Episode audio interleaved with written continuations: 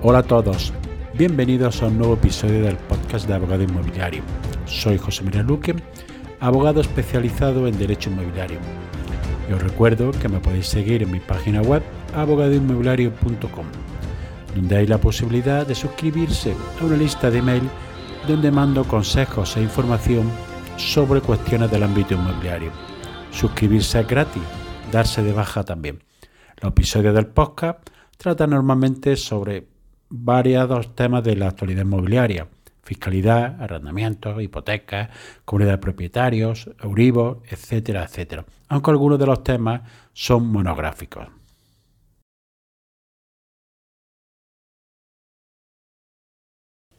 Hoy voy a hablar de documentos previos a la venta en escritura pública. A veces firmamos unos documentos cuando queremos adquirir un bien, o puede ser una reserva, un contrato de arras, una entrega a cuenta, que se le dan denominaciones distintas y hay que precisar muy bien los mismos.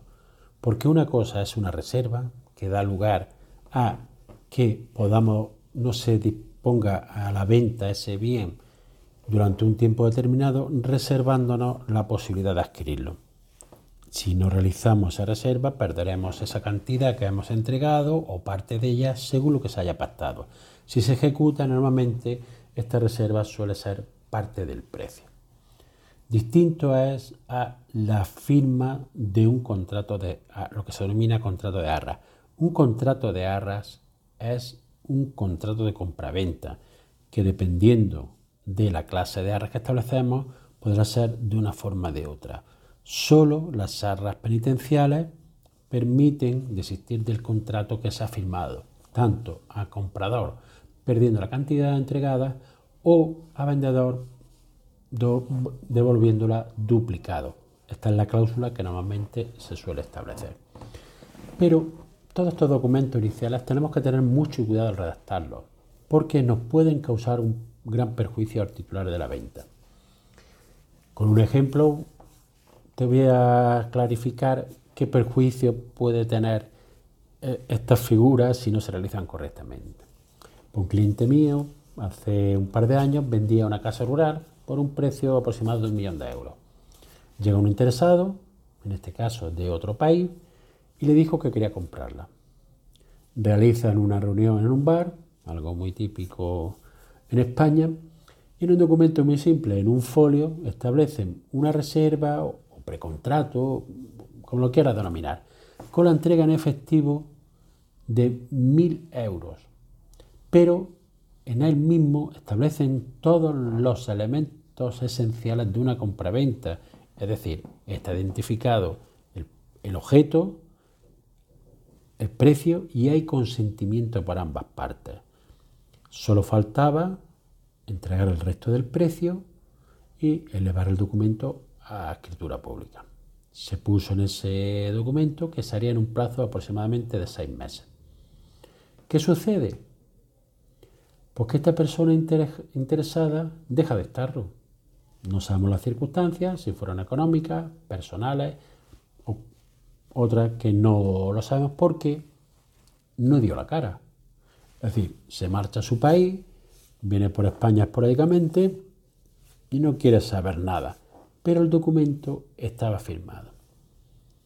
En este caso el vendedor se queda como solemos decir en términos normales, se queda enganchado es decir, la persona que iba a comprar la finca ya no está interesada, pero tampoco tenía un documento de resolución del precontrato o reserva. ¿Qué sucede? Que esto impide al vendedor poder realizar la venta a otra persona interesada, ya que puede incurrir en un caso de doble venta.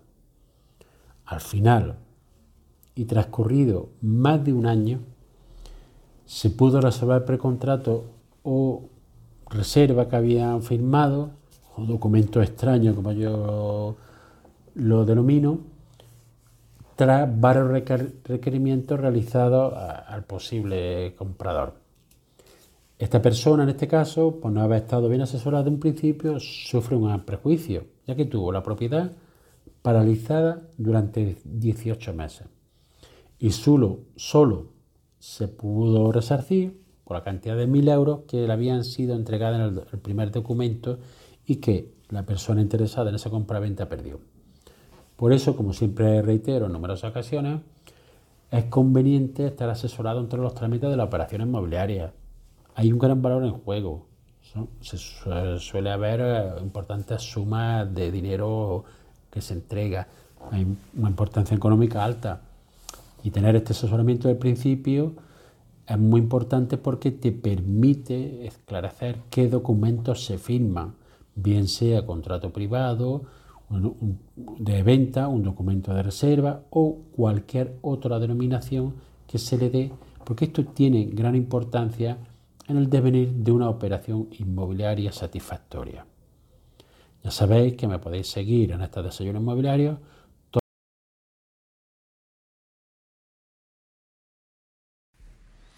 Hoy voy a hablar del alquiler con opción a compra. ¿Es una buena idea el alquiler con opción a compra? ¿A quién beneficia? ¿Al propietario o al inquilino?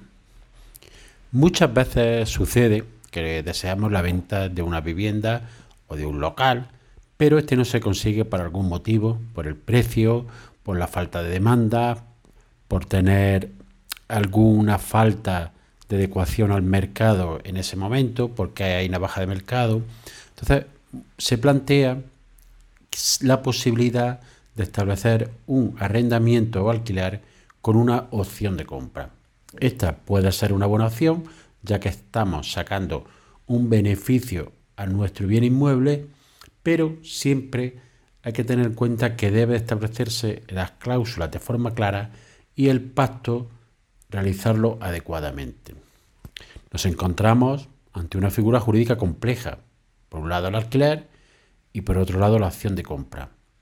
La acción de compra, en primer lugar, es el pacto por el cual facultamos a una persona para que durante un tiempo pueda decidir o no si compra ese inmueble que le hemos arrendado.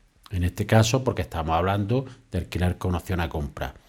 Esa opción a compra también se puede dar sin que sea necesario un alquiler. Dentro de la opción de compra hay que dejar claro si se establece una, prima, una prima por la opción de compra. Es decir, si se va a pagar un precio independientemente del alquiler por la opción y la facultad que tiene el arrendatario de poder ejercitar esa compra. Si establece prima, se, será un ingreso diferente a lo que se cobra por el arrendamiento. En segundo lugar, hay que tener muy claro el plazo en el que ésta se puede ejercitar, que puede ser el mismo del arrendamiento o un plazo más limitado, durante el cual pierde el inquilino la facultad de poder ejercitar esa opción de compra. Lo normal es que el plazo de la opción de compra sea similar al del arrendamiento. Por otro lado, tenemos la figura del alquiler. Como todo alquiler, tiene sus obligaciones para el propietario y para el inquilino. Todas, si un arrendamiento de vivienda habitual, será la que establece la ley de arrendamiento urbano, más las que hayan pactado las partes. Y en caso de tratarse, por ejemplo, de un local de negocio, será al revés. Primero la que establezcan las partes y luego las reguladas en la ley de arrendamiento urbano. ¿Qué sucede cuando realizamos esta figura? Que mientras el inmueble está arrendado, perdemos cualquier otra posibilidad de venta. Es decir, si llega un tercero y quiere adquirir el inmueble, no, puede, no podemos venderlo ya que hay una opción de compra a favor de un tercero que puede ejercitar o no, salvo que en este caso resolviéramos la opción de compra de mutuo acuerdo y vendiéramos a un tercero, bien con el contrato de alquiler existente o bien resolviendo ese contrato de alquiler. Pero en este caso siempre dependeríamos de la voluntad del arrendatario. También hay que, ser un arrendamiento, los gastos de comunidad y de reformas para que el inmueble reúna las condiciones de habitabilidad corresponden al propietario. Hay que dejar muy claro en ese contrato si lo pagado por el alquiler se aplica total o parcialmente al precio de venta en caso del ejercicio de la opción de compra. Es decir, se puede aplicar la totalidad de lo que hemos pagado por, el alquiler como una parte del precio o solo parte, ya que si no, durante ese tiempo del inmueble no habremos obtenido ningún beneficio, salvo en el caso de que hayamos pactado una prima por la opción de compra. La ventaja para el, para arrendatario y el obstante a la compra es muy clara, ya que le permite conocer la vivienda, la comunidad de propietarios donde está, el barrio donde está ubicada, y así se puede asegurar que compra la vivienda deseada y que se ajusta a sus necesidades. Y en caso de tratarse de local negocio, porque éste cumple sus expectativas de negocio y ya le faculta para poder adquirirlo. También le permite, en caso de que sea diferido el tiempo, poder desarrollar una actividad, conseguir cierto nivel económico que le permita poder ofertar la compra. Para el propietario, salvo necesidad y desde mi punto de vista, no le interesa mucho atención esta opción, salvo si hay una prima por la opción de compra, ya que si no lo que va a tener es un alquiler y además con una limitación de no poder disponer de la vivienda en caso de que le surja un tercero que la quiera adquirir. Por todo ello, en estos casos, siempre habrá que tener en cuenta si asesoramos al propietario o al inquilino que quiere la acción de compra. En este caso, para negociar las cláusulas del contrato desde una perspectiva y de otra e intentar conseguir el acuerdo lo más favorable a nuestro cliente.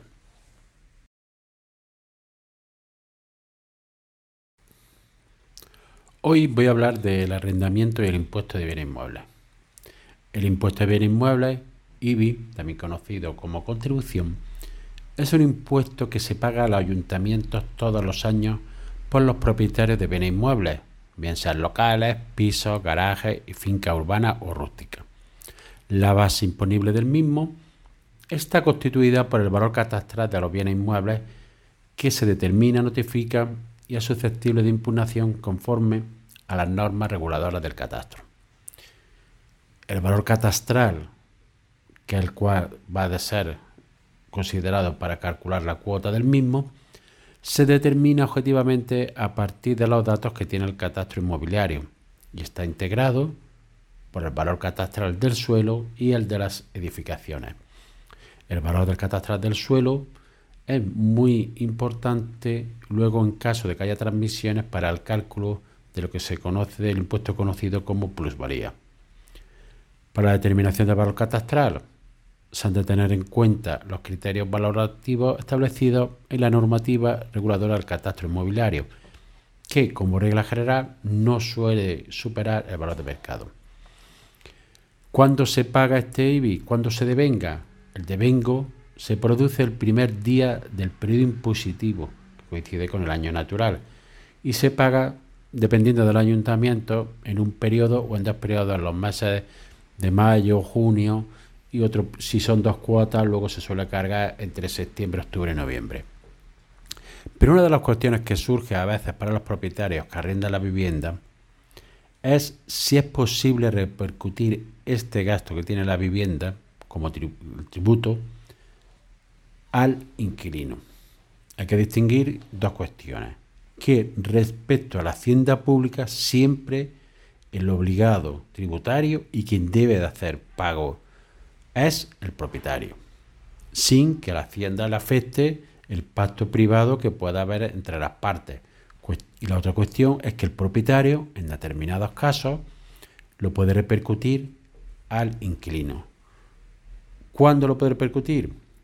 Pues la ley de arrendamiento urbano, su artículo 20, establece que se puede pactar y repercutir al arrendatario en virtud del tiempo que tenga alquilado el inmueble, es decir, el año, que se pacte la firma del contrato se dividirá proporcionalmente al periodo de posesión que tenga cada una de las partes.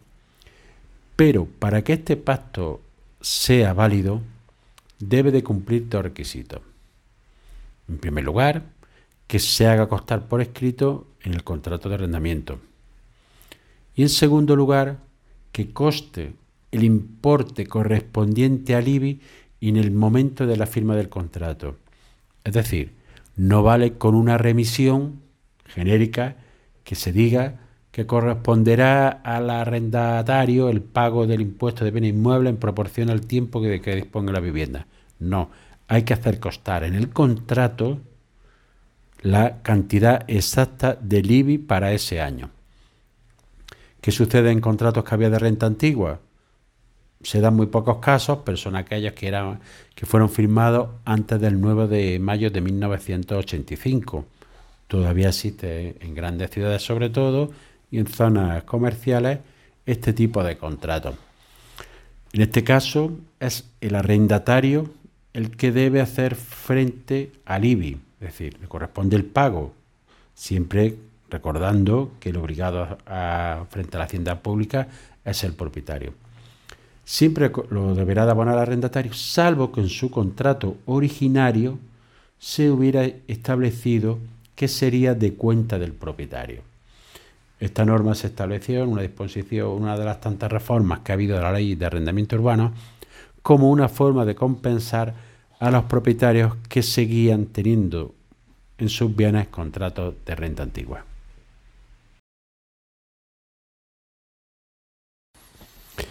Hipoteca a tipo fijo o variable. Esta es la gran cuestión que se plantea cualquier persona que vaya a solicitar financiación y que vaya a contratar un préstamo hipotecario. Lo contrato a tipo fijo o a tipo variable. La ventaja del tipo fijo es la seguridad, ya que independientemente de la situación económica o geopolítica, siempre vamos a tener el mismo tipo de interés y por lo tanto vamos a pagar la misma cuota. No nos vamos a beneficiar en ningún caso de las posibles bajadas de interés que puedan producirse, pero tampoco nos van a perjudicar la subida de los tipos de interés que se vaya a, producir en caso de que éstas se lleven a cabo.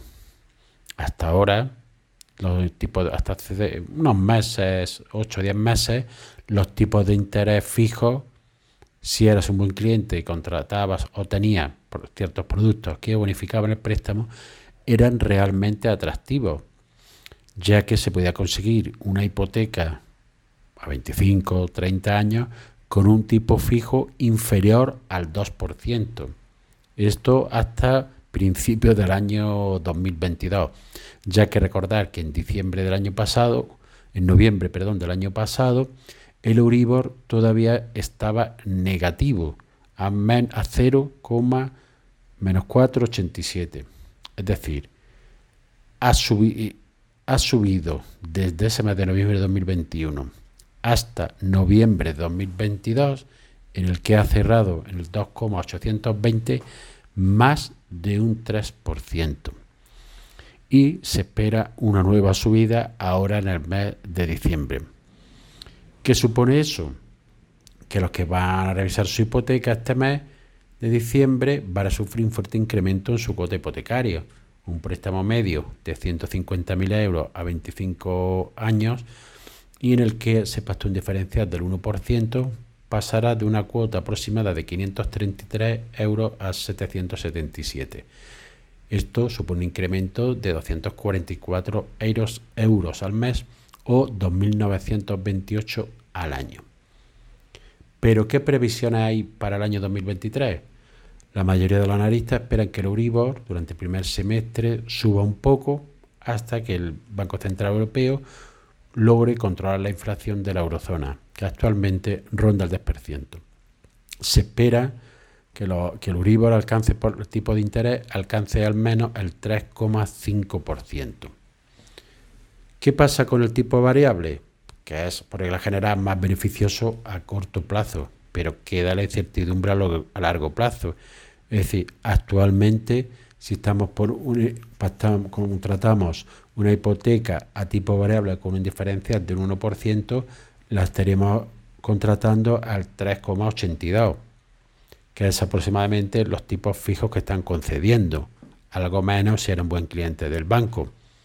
Por lo cual es muy difícil poder dar un consejo de qué tipo de hipoteca es aconsejable en el caso de que se contratara en la actualidad.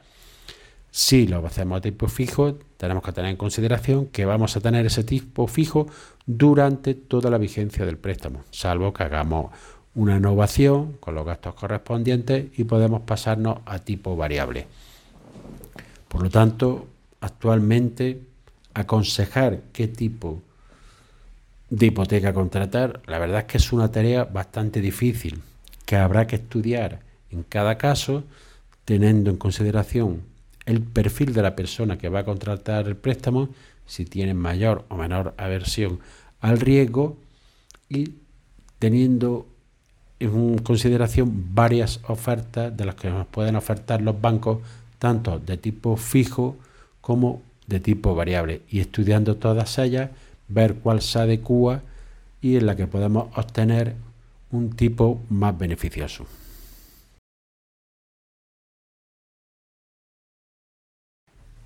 En este episodio voy a hablar de la hipoteca autopromotor. Hay personas que quieren construir su vivienda a medida y no adquirir una casa terminada. Es decir, no quieren comprar una casa pareada, un chalet o un piso dentro de una comunidad propietaria, sino hacerse su casa a medida normalmente dentro de un terreno urbano en el que ya son propietarios.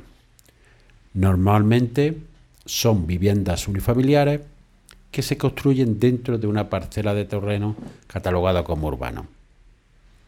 Si se necesita financiación hipotecaria, se recurre al producto que se denomina hipoteca de autopromotor. Estas hipotecas están destinadas a financiar la construcción de la vivienda, no la compra del terreno, por lo que habrá que ser propietario de la parcela sobre la que queramos construir.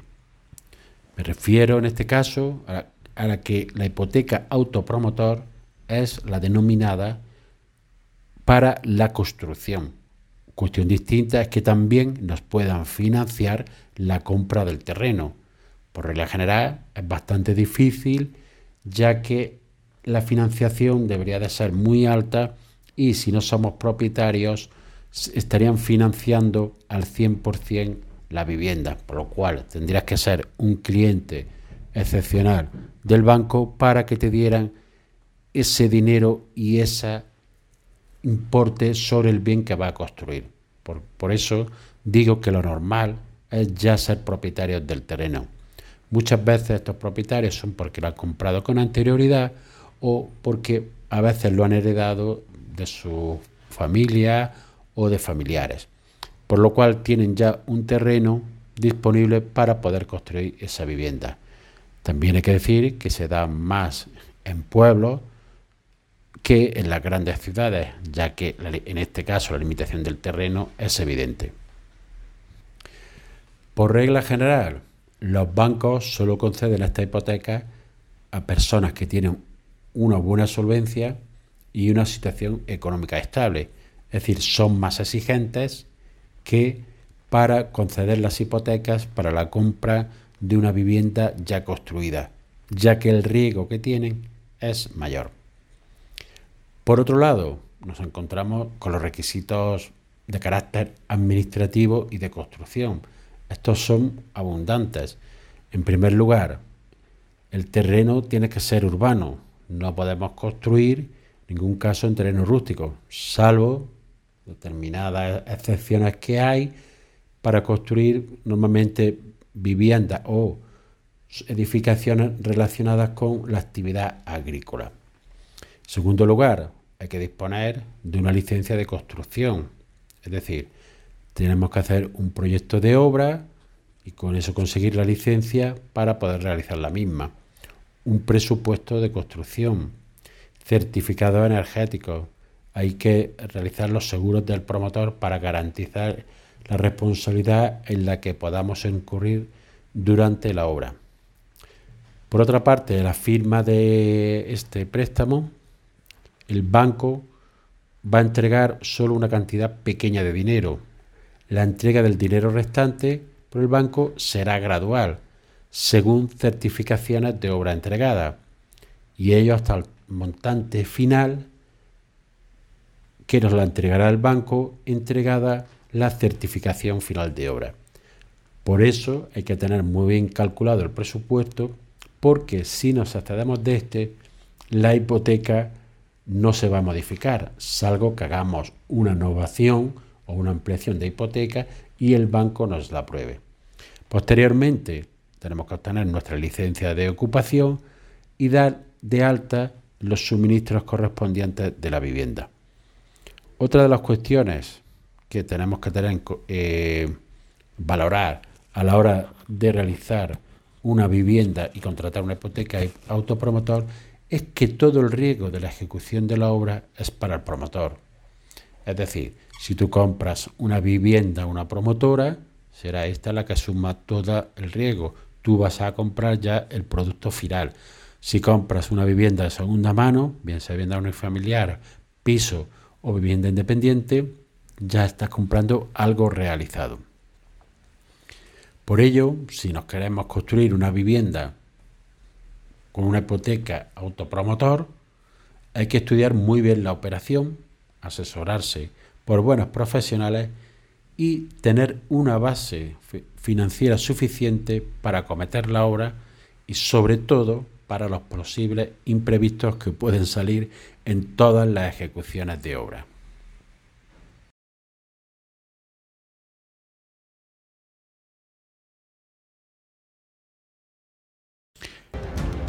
Y así llegamos al final del episodio de hoy. Espero que te haya sido de utilidad para ampliar tu conocimiento en el ámbito inmobiliario. Si quieres que, que este podcast llegue a más personas, puedes compartir el enlace del episodio en tus redes sociales o darle una valoración positiva en la aplicación que utilizas para escucharlo. Recuerda que me puedes seguir en abogadoinmobiliario.com. Gracias por escuchar, nos vemos en el siguiente episodio y que tengas una excelente semana.